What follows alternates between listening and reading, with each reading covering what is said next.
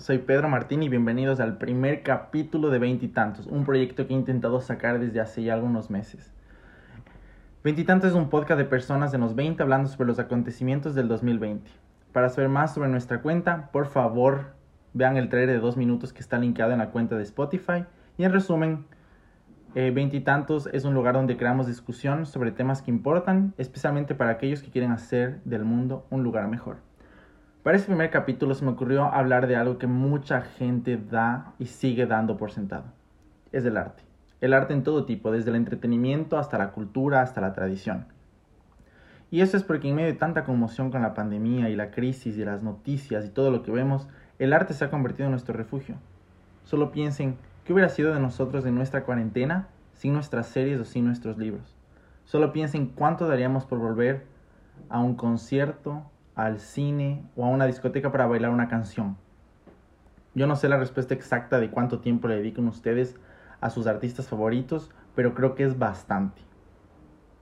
Y aún así, con todo el tiempo, el dinero y la energía que le dedicamos al mundo del entretenimiento y al arte en general, siempre, siempre que un hermano, un primo, estudiantes, cualquier persona que se nos acerque y nos digan, oye, quiero ser artista, tú le dices que no. Es súper mal visto. Todos amamos el cine, la música, la literatura, pero nadie pone su confianza cuando tenemos un aspirante a músico, cineasta o escritor. ¿Por qué? ¿Por falta de oportunidad? ¿Por prejuicio con la profesión?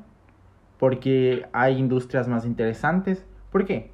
Porque es que siempre que el artista intenta salir adelante, se encuentra con todo este conservadurismo que le dice, no, no lo hagas porque no va a salir bien. Para responder esa pregunta, he invitado a una vieja amiga, es una escritora y tutora que realmente me ha sorprendido con su redacción. Se llama Gabriela Salguero. Vamos a conversar sobre el tema. Y si algo les puedo dar de spoiler, es que tenemos una conclusión clara y es que no hay cosa más chévere que ser artista. Hola Gaby, ¿cómo estás? Hola Pedro, muy bien, gracias por la invitación. Realmente súper contenta y emocionada de poder compartir en este espacio. Ah, muchas gracias por acompañarnos. Y bueno, te voy a presentar rápidamente porque creo que el público realmente debería conocer tu perfil. Gaby, mejor conocida como Luna Tinta y Pluma en Instagram, es una escritora y redactora de cuentos, historias, poemas, todo lo que puedan imaginarse. Tiene más de 100.000 seguidores en su cuenta de Instagram y actualmente realiza talleres de escritura para personas de todo el mundo, desde España a México, de México a Estados Unidos, de Estados Unidos a Chile. Tiene estudiantes de todos los países que se pueden imaginar.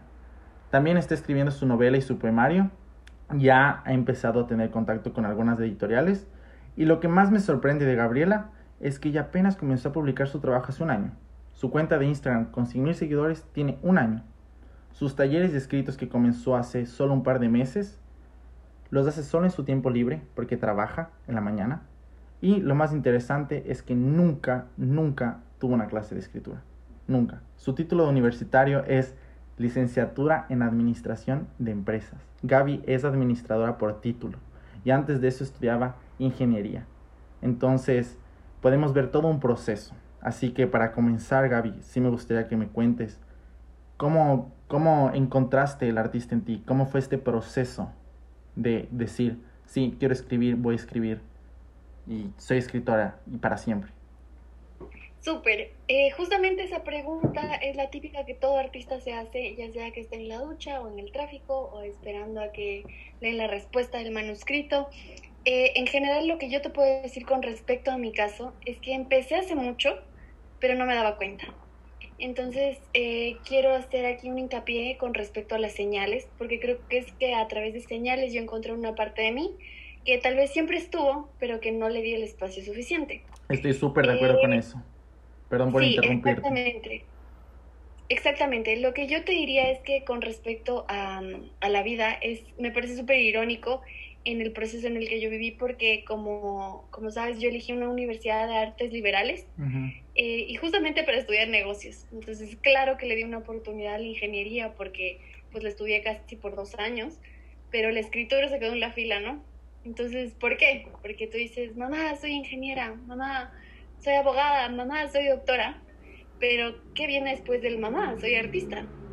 Entonces nunca consideré el arte como una carrera porque me parecía que era algo justamente de lo que comenzaste comentando, un prejuicio, algo que tal vez no estaba lista o justamente no, no me sentía preparada como para aventurarme a esto. Entonces, eh, la primera señal en todo este proceso a mí me parece que fue cuando aprendí a leer. Yo leía súper rápido y me adelantaba la lectura típica que hace el maestro y te hace leer en coro. Yo tomaba el lápiz y cambiaba las cosas que no me parecían.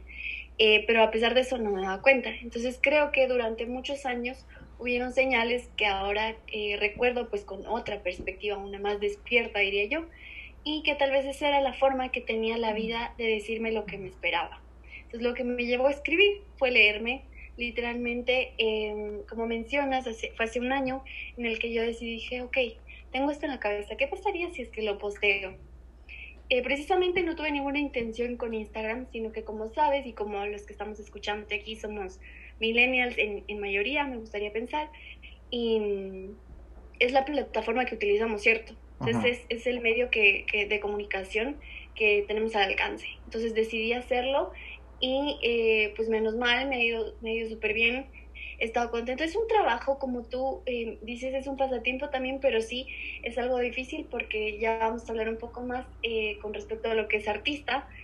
Y, y claro, pues nunca lo, lo, había considerado como carrera, pero pues creo que estoy comenzando, ¿no? Hay dos cosas que yo podría eh, destacar de lo que acabas de decir. Primero es el tema de las redes sociales. Estaba viendo en, noticias que el arte tiene una revolución en el momento en que cualquier persona puede publicar su arte, por así decirlo. Ya no necesitas el contrato con la televisora para hacer una serie de televisión. Puedes simplemente filmar y hacerla y lanzarla a YouTube o puedes simplemente escribir y lanzar en Instagram y ya no necesitas la editora para publicar. Entonces tienes una plataforma masiva, algo que ninguna otra generación tuvo. Entonces creo que eso no sé si lo hace más fácil, pero lo hace más accesible. Entonces creo que eso es algo importante que la gente sepa que hoy ser artista es muy diferente a ser artista antes.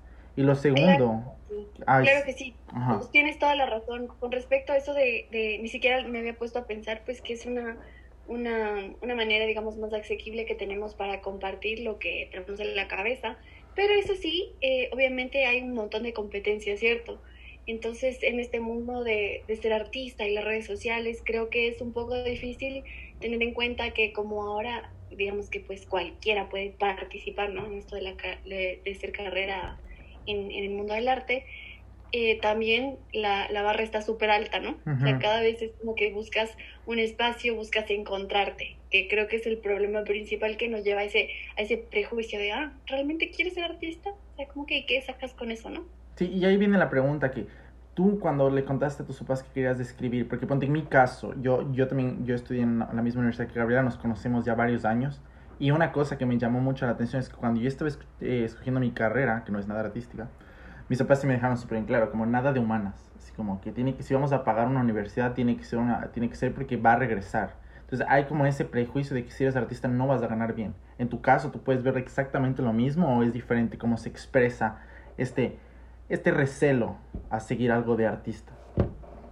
Claro que sí. A ver, por ejemplo, en mi caso, eh, yo me acuerdo que mi papá obviamente es, él es ingeniero y cuando él me decía, ¿qué quieres estudiar? Yo le decía que no sabía. Eh, es algo súper chistoso y aprovecho para contar esta anécdota porque me parece de lo más gracioso. Eh, estaba yo en octavo de básica, no sé, abogado, no sé cómo será en otros países. Eh, bueno, tenía como que 11, 12 años tal vez. Y vino la, la vicerrectora y nos decía que era nuestro primer año de secundaria y que teníamos pues estos seis años para, para poder descubrirnos y que lo genial sería que cuando lleguemos al sexto curso no, no vengamos como que, ay, no sé qué estudiar, ¿no? Entonces yo había pensado como que, ok, voy primero, eh, estoy en el primer año, pues no tengo ningún problema, tengo todavía cinco más para pensar. Llegó el sexto curso y no tenía ni idea aún de lo que yo quería hacer. Entonces con este pensamiento fui a mis papás y les dije, pues la verdad es que no sé, no tengo muy, muy en claro. Y mi papá dijo, pues no sé, mira, ¿qué tal te, eh, te parece si das una oportunidad a la ingeniería? Entonces, claro, uno como es recién salido del colegio y piensa que puede comerse el mundo, Ajá sí, sí lo podemos hacer, pero pues no es así de fácil, ¿no? Claro. Y yo dije, ok, voy a estudiar ingeniería. Uy, no, y yo creo que para mí fue de las clases más torturadoras y terribles porque a pesar de, obviamente que, que yo era, creo que era de las 20 personas que había en cierta clase, digamos, dos éramos mujeres, empezando por ese aspecto, tú ya como que eh, ibas viendo que esto no era para mí, esto no era para mí. Era, era no era para ti por el simple hecho de que en el aula había ¿No te sentías identificada con tus compañeros de curso o era porque simplemente la materia no era lo que te gustaba o los dos?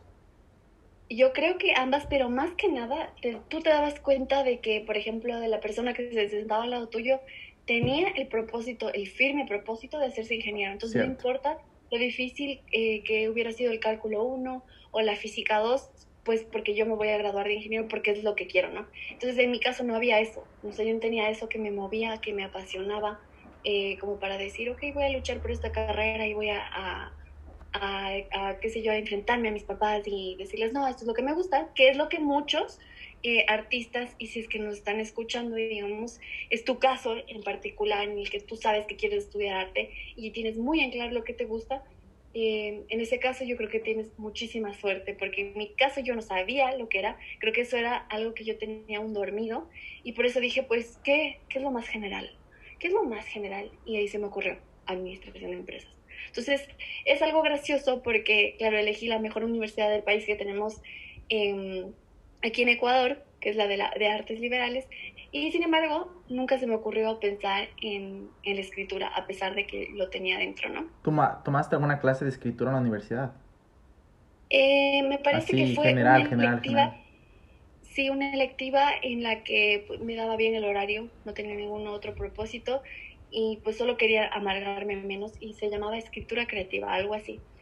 Eh, me pareció genial, era, era chistoso porque creo que fue como que de las cosas que dices, ah, esto es algo que me puede gustar, como que no ha sido tan terrible eh, la universidad o las clases, sino como que cuando ya logras identificarte con tu gente, yo veía las personas que se sentaban a mi alrededor, eran totalmente distintas que con las que compartía la, la clase pues del Politécnico, no habían calculadoras, no había este estrés de, de que este, de esto que, que, hay en las ciencias exactas, pues que no, pues la respuesta es este punto, sino que era un mundo un poquito más libre, por algo se llama arte liberal, ¿no? Eh, entonces sí, tuve esa clase que yo creo que fue un empujón, pero no el suficiente. O sea, lo tuve y me gustó muchísimo y guardé mis escritos, pero no hice más. Entonces lo dejé ahí, pero, pero creo que fue también cuando empecé a abrir los ojos un poquito en, la universidad. Eh, sí, en mi caso, yo seguí economía en la universidad. Y bueno, no fue mi santo encanto, ¿no? Yo, yo puedo decir que también pertenezco a ese grupo de personas que le gusta mucho lo que estudia, pero no es que le mueve como otros compañeros que literalmente me decían, cuando estudiaban macroeconomía, política fiscal, era como estar en Disney. No, yo no era así. Me gustó, funcionó, me gradué, pero igual, ahora que ya estoy trabajando todo el tema, tengo mucha apertura a otras cosas. O sea, eso también es muy importante, muchachos, porque ahora vivimos en esta generación del máster. Entonces, tener título universitario no, no es suficiente. O sea, hay que seguir el máster. Entonces, uno se gradúa y están molestando que para cuándo el posgrado, la maestría. Y antes de que te des cuenta, estás gastando miles de miles de miles de horas, de dólares, de, de todo el dinero, de toda la energía, en algo que ni siquiera sabes si te gusta, solo estás haciendo por cumplir el sistema. Entonces, eso dejar súper claro, como que intentemos vivir nuestros gustos, nuestros tiempos, tal y como Gaby lo hizo. Ella se dio cuenta y fue avanzando, fue avanzando, hasta que dijo, ok, voy a intentar escribir. Y funcionó, porque ahora tiene sus alumnos, tiene su cuenta, está escribiendo, comunica con editoriales. Entonces, vemos resultados. Y ahora, Gaby, yo te quería hablar sobre el tema más general. El mercado del entretenimiento es monstruoso. Creo que todo el mundo sabe. Solo pónganse a pensar cuánto ustedes gastan de dinero en entretenimiento. Ya de ley han escuchado a sus papás decir como que ah, ese Netflix, Spotify ya está empezando a molestar en, en las cuentas. También los conciertos, las discotecas. Solo el cine, estaba leyendo el otro día, es un mercado de 188 mil millones de dólares al año es monstruoso. Es más que la mayoría de economías de la región, de Latinoamérica. Entonces, es una cosa que todo el mundo debería darle el interés, porque es algo que opera, que crea trabajos, es algo que da dinero, es algo que realmente es un producto que la gente consuma. Entonces, debería tomarse súper en serio. ¿Tú qué opinas al respecto, Gaby? Así como el arte como medio de subsistencia, como producto. Es es gracioso porque justamente estás diciendo esas cifras y a mí me impresionan cuando realmente debería ser algo de lo más normal. Y creo que es algo que nos pasa a todos. ¿Por qué? Porque tú das por sentado, y vale recalcar que así empezamos conversando, que se da por sentado el arte. Tú cuando vas al cine solamente estás preocupado de si es que va a haber el el canguil que te gusta, si es que el hot va a estar caliente o si es que el puesto de la persona adelante no te va a tapar y puedas poder bien. Em, pues yo creo que nadie se está percatando de que atrás del cine de la película que ves por una hora y media o dos horas hay muchísimas cosas más. Entonces tú pagas tu, tu entrada de, qué sé yo, 10, 12 dólares, dependiendo de dónde estés, y listo.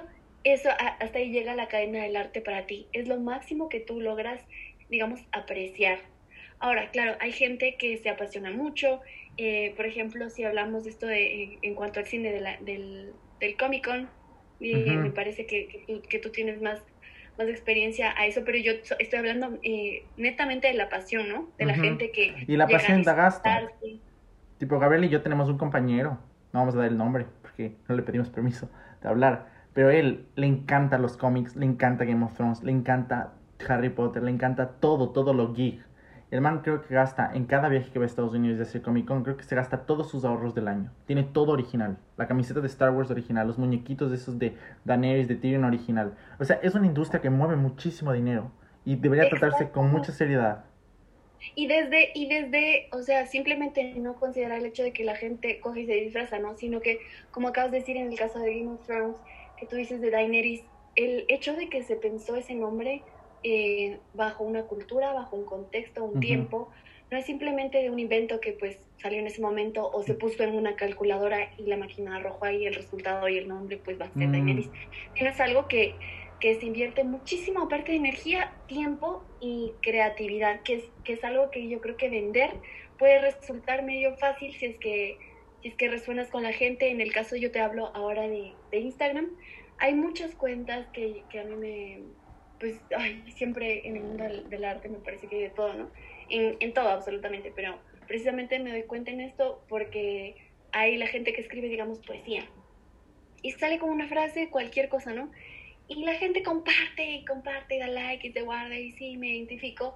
Pero es como que la palabra, literalmente la voy a decir en inglés porque me parece que es genial, mainstream. Es lo más mainstream de la vida. O sea, mainstream te refieres a popular, así como Ajá, masivo. popular o sea, me identifico, es masivo, lo posteo y ya. Entonces también me, eh, me parece que es válido decir que el, el arte, eh, gracias pues también a las redes sociales y eso, se va un poquito como que perdiendo el valor y la idea de sobre lo que es crear. Y por eso la gente tal vez no lo aprecia tanto, eh, pero lo consume sin darse cuenta. Entonces de ahí las cifras con las que con las que nos compartiste, Pedro, de que pues millones, billones, sí, pero no hay nada detrás, no hay una persona digamos que está educada en el sentido de, este, de, este, de esta palabra, este, de este adjetivo, pues que precisamente se da cuenta y valora cada paso que, que tú como artista tienes que dar y cuesta y pesa para llegar con, con tu producto final y venderlo, ¿no? Me suena que aquí tienes una, una mini crítica, así como que el artista que piensa bastante en lo masivo y comercial y no en el arte en sí. Por si acaso, aquí no venimos a estar, a, no estamos criticando, por ejemplo, que el reggaetón y todas esas cosas no sean arte, porque no, todo eso entra en el tema de entretenimiento y debería ser considerado como arte, porque si es arte para una persona, está bien para otra, no, no entramos a juzgar, pero sí creo que es válido tu crítica del momento, así como que hay personas que solo se dedican a entretener y se olvidan un poco este tema del por qué, del cuándo. Y creo que el ejemplo que diste de Game of Thrones es perfecto, porque George R. Martin, que es la persona que escribió esta serie. No ha lanzado el último libro, porque literal, él se pasa tiempos y tiempos y tiempos viendo cada personaje. A mí no me gustó cómo acabó la serie, entonces estoy desesperado porque salga el último libro. Pero ahí, por ejemplo, ves un ejemplo de lo que me acabas de decir. Una de las críticas más grandes que tuvo Game of Thrones la última temporada es que los escritores se olvidaron de la magia, del entretenimiento básico que tuvo George R. Martin a escribir al personaje y más se dedicaron al tema de dragones, acción. La gente quiere ver acción, acción, acción y se olvidaron lo que hizo el show famoso, que fue diálogos, que fue composición histórica, tradicional, inteligencia del personaje, no solo que se mate a madrazos. Justamente eh, ahora que mencionas este aspecto del reggaeton y claro, sin ofender a nadie, teniendo en cuenta que estamos aquí hablando en general, yo creo que hay que respetar muchísimo eh, cuando eh, se trata de la creación de, del reggaetón de estas canciones, porque si se han dado cuenta, yo me fijaba muchísimo los temas que tienen los, los reggaetoneros para pues hacer sus canciones generalmente son amor, desamor, sexo, infidelidad y eso es todo. todo va sobre el mismo círculo, ¿cierto? Entonces poder explotar un tema de muchísimas formas, ya sea que, que pues te guste muchísimo, estás cantándolo en la ducha, cuando vas en el transporte. Es admirable. Es admirable, justamente es admirable. Y no hay que, no hay que quitarle crédito ni mérito porque creo que es algo que tienen que, que, que, saber las personas que no es fácil explotar un tema cuando ya hay muchísimo que habla sobre, sobre esto, ¿no? Entonces, hay mil y un novelas de amor, hay mil y un clichés, y salirte de este, de este, digamos, de este círculo es realmente difícil cuando se trata de crear. O sea, para no caer en lo mismo de siempre, ¿no? Y creo que después cuando haces la miliava película cliché romántica y la miliava canción de reggaetón sobre desamor o infidelidad y sigue siendo famosa, es algo que yo creo que sí es algo que tenemos que reconocer. Porque no es fácil hacer algo que a todo el mundo le guste. No es fácil hacer que una persona se envicie con una canción. Como por ejemplo ahora está Hawái. Está todo lado. Sí, es verdad. y, y, claro, ¿no? Esto tiene, esto, eh, hay que tener en cuenta que el arte también pues tiene su, no es que solito se, se apoya y ya pues y nace y vuela, sino que en el caso de que mencionaste ahorita Hawái, tuvo un marketing brutal, brutal. Eh, es saberse vender como artista, en este caso Maluma yo creo que hizo algo genial y que todos los que estamos escuchando podemos estar de acuerdo en que, que fue armar tremendo escándalo, meter eh, esto de que es del amor, la pasión, las relaciones, y hacerlo, traerlo a, la realidad y plasmarlo en su canción. Entonces se vendió de la mejor manera, creo yo. Sí, exacto. Y antes de irnos a nuestra segunda pausa, quería preguntarte, bueno, ya hablamos sobre el tema de la gente que ve el arte como una forma que es solo comercial, no es comercial, y hablamos sobre el tema, nuestras historias, sobre el proceso, sobre escoger. Ahí yo te vengo, ¿tú qué opinas? ¿Qué le dirías a la gente que dice, no hagas, no seas artista porque no ganas un dólar? ¿Qué le dirías a esa gente? ¿Cuál es tu opinión? Yo creo a ver, yo creo que ese es un prejuicio que poco a poco va perdiendo fuerza, pero eso no significa que deje de ser cierto, ¿no? O sea, tú puedes ser un contador, un arquitecto, un profesor promedio, ¿y qué es lo que pasa? Tú tienes un trabajo que forma parte del montón, tienes un sueldo, pues con el que te conformas y tal vez vayas a tener una, qué sé yo, un ascenso de aquí a dos meses, dos años, y listo, así, así va tu carrera, ese es tu proceso. Pero en el mundo del arte, un artista promedio no existe, ¿no? Un artista promedio no es nadie.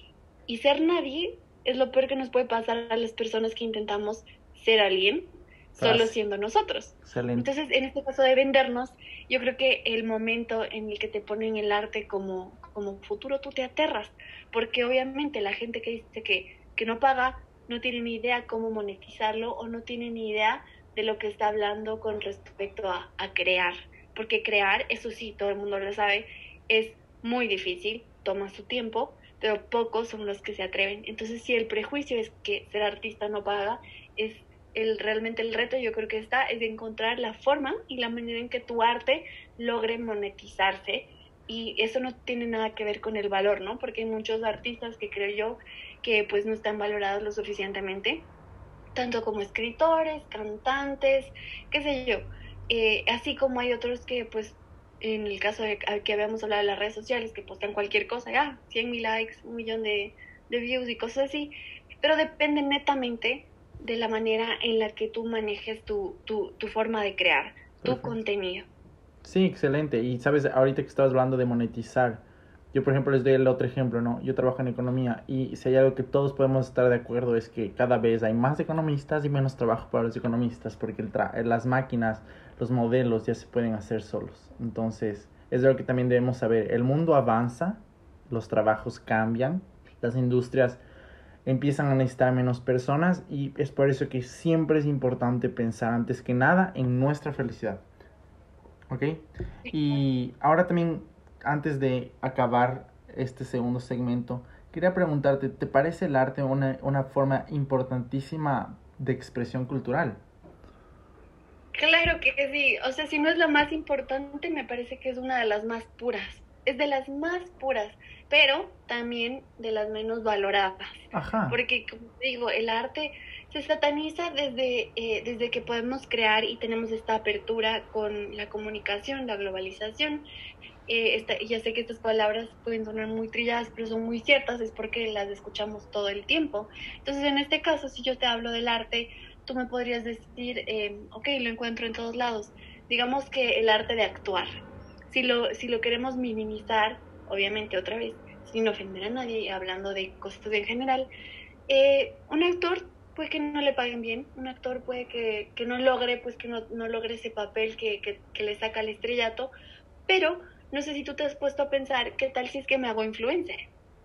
En esta época de millennials? ¿Qué tal si yo me hago influencer? Sabes que es súper válida esa pregunta porque estaba viendo el otro día del video de YouTube y él decía que es, es eh, algo que nunca antes había pasado en el punto de que los canales de televisión no pueden contratar a los influencers porque los influencers ya pasaron a ganar muchísimo dinero. O sea, en YouTube ellos tienen muchísima más visualización que en los programas de televisión. Entonces ya pueden pedir dinero que los que la televisión no puede pagar. Entonces eso es algo también importantísimo. Sí, no puedo ser actor, pero también puedo, puedo ser influencer y dar clases de actuación. Entonces, la industria del arte también se expande. Exacto, y como se expande, eh, lo que quiero que pues la gente que, que, que, nos esté escuchando es que entienda que no por eso, no por el hecho de que se expande, pierde valor. Exacto. ¿sí? El, el, valor lo, lo, añadimos desde que, como hicimos el ejemplo, desde que tú entras al cine y ves que la cámara pues todo está hecho solo en una toma, o tal vez que el vestido tan bonito que te gusta de la protagonista lo hizo alguien que se demoró horas tejiendo a mano. Y muchísimas cosas que, que, que engloban este concepto del arte, pero que muy, muy pocos eh, logramos ver. Y sabes, y por último, para acabar esta parte y volviendo al reggaetón, a la gente que no le gusta el reggaetón, si viaja a Grecia, Marruecos, Rusia, República Checa, Estados Unidos, la música que más hoy en día, para bien o para mal, que más conoce la gente y la que más reconoce a Latinoamérica y especialmente a Colombia es el reggaetón. Literalmente, el reggaetón nos abrió las puertas y toda, todo el mundo está aprendiendo medio, medio a cantar despacito porque el reggaetón abrió la puerta al español a muchísima gente y es algo que, que tenemos que estar felices, la exposición que obtuvimos, ¿no?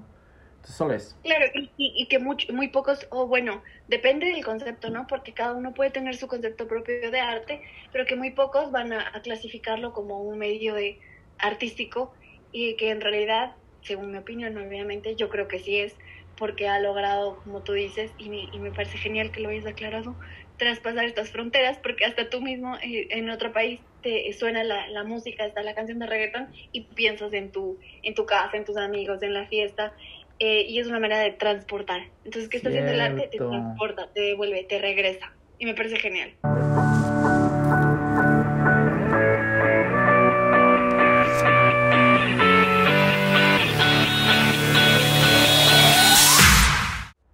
Y bueno, perdón si nos alargamos hablando de Game of Thrones, reggaetón, sobre el tema de ser ingeniero, el tema de cómo era seguir clase de escritura y, el, y demás. Así que para concluir, Gaby, te voy a hacer dos preguntas, súper concisas. La primera, ¿qué le dirías a todas esas personas que están estudiando ingeniería en la universidad porque el papá les obligó? Y que entre clases están dibujando, escribiendo, cantando. ¿Qué le dirías a esta persona que, traba, que ya se graduó, que está trabajando y que descubre que no le gusta lo que estudió y quiere intentar otra onda? ¿Qué le dirías? Ok, primero y esencial que busque las señales. Si tú estás, por ejemplo, aquí de casualidad en este podcast y justamente hablando del arte y te, te relacionaste con un montón de las cosas que dijimos, esta es una, una señal entonces busca las señales, no ignores las cosas que, por ejemplo, si estás en clase, estás dibujando em, o estás escribiendo algo o tu tiempo libre te hace más feliz que tu vida real, es por algo. Entonces no ignores las señales. Y número dos, eh, que sepas que estás a tiempo. Si es que tienes 18 años, si es en el colegio o si es que tienes ya 29, 35, 48 y pues te das cuenta que recién es lo que lo que te mueve es totalmente diferente a la vida que tienes, pues empieza a trabajar para que esa vida, esa, esa vida que tanto sueñas, eso que tanto quieres hacer, se vuelva realidad. No va a ser fácil, va a ser terrible, pero yo creo que el paso más importante es el primero y es que te lances. Y así te vayas contra el piso, contra el suelo, qué sé yo, pues te levantas, no pasa nada y vas un camino más, digamos, como que certero y, y real a lo que te guste, ¿no? Yo también, todo el mundo dice eso, que la vida suspira. La vida te va diciendo las cosas que necesitas y todo va cayendo en su lugar. Pero tú, las personas tenemos que ser empoderadas y tenemos que tener el poder de, tomar decisiones importantes. Entonces, me gustó mucho lo que dices. Y la segunda pregunta tiene bastante que ver con lo que dijiste. Puede ser horrible. Eh, la gente cree que ser artista es ir, tocar una canción o, o lanzar un libro y ya está. No, no saben lo difícil que es como tú ya lo dijiste varias veces en el podcast, que es crear. Entonces ahí va la pregunta para ti. A esos artistas que están teniendo problemas de inspiración, han sufrido un tipo de bloqueo, ¿qué les podrías compartir sobre tu experiencia? Como cuando tú te sientes mal o las cosas no llegan, no puedes escribir, porque todos fuimos bloqueos. Claro que sí. Ok, lo primero y lo esencial es no rendirse. La disciplina es esencial para cualquier cosa, ¿no? En este caso de, de crear, hay días en los que son una, una, una basura, que tú dices, no, no sirvo para nada, que no crece en ti, que ni siquiera el perro del vecino pues ya te ladra porque no da un centavo. Va a haber de esos días y muchos, pero va a haber otros días también que son buenos y otros regulares y en todos tienes que tener la misma disciplina, así te cueste. Eh, pensar en que puedes y lo harás, aunque a veces no creas en ti. Y me gustaría compartir con la gente que, que esté escuchando un, fragmento que a mí me ayudó muchísimo. Es de, es de Guillermo Arriaga, de un libro que, que leí hace poco, y que dice así. Dice, lo último que se le puede pedir un, a un creador es que se rinda. Quienes no se dedican al arte, contadores o empresarios, creen que puede medirse en términos de éxitos o fracasos ignoran por completo la razón de ser del arte. El arte en sí mismo es un gozo hacerlo. Los logros y los aplausos ayudan. Son las cereza en el pastel, no el pastel. El pastel es el trabajo diario, la alegría de poder subsistir de la actividad que nos apasiona y no estar sentado ocho horas en una oficina, llegar a casa, cenar, hablar cinco minutos con la pareja, ver televisión, dormir y despertar al día siguiente a las siete para volver a lo mismo. Con o sin éxito, crear se convierte en una adicción.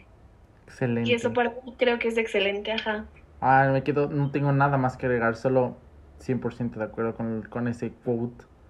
Literal, las personas... Yo, yo, sí, quisiera, yo sí quisiera, Pedro, si me permites, eh, que tú también nos cuentes. Tengo una pregunta eh, y me parece genial porque como hemos visto, yo ya estoy en un proceso, digamos, un poquito más adelante de lo que es comenzar, ¿no? Todavía no creo que tengo mucho por lograr y, me ha costado, pero en tu caso, eh, si hubiera yo, digamos, hecho este podcast hace un año y medio, eh, me, me, gustaría saber, estando en tu postura y que las personas que te estén escuchando y que están en el mismo escalón que tú, que tal vez comenzando, ¿cuál crees que es el peor, digamos, error y el mayor acierto que has hecho o que has tenido con respecto al mundo de, de, de seguir tus sueños y si es que es esto el arte, ¿no?